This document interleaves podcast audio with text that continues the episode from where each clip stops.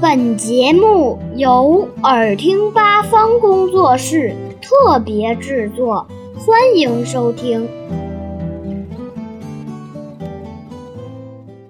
为什么海参要夏眠？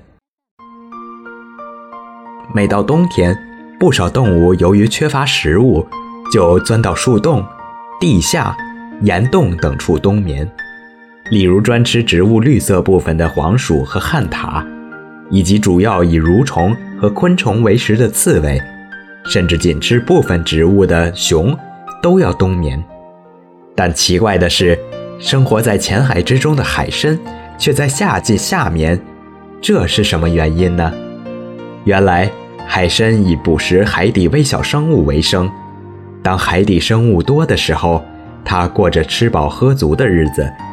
然而，海底的微小生物随着海水温度的变化也在发生变化。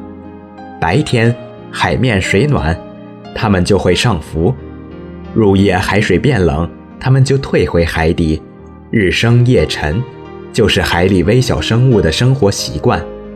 入夏以后，上层海水由于太阳光强烈照射，温度比较高，这时海底的微小生物都浮到海面。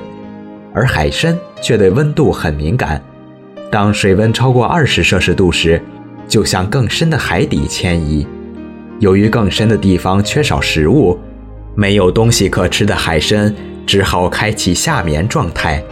这是生物为适应环境而养成的习惯。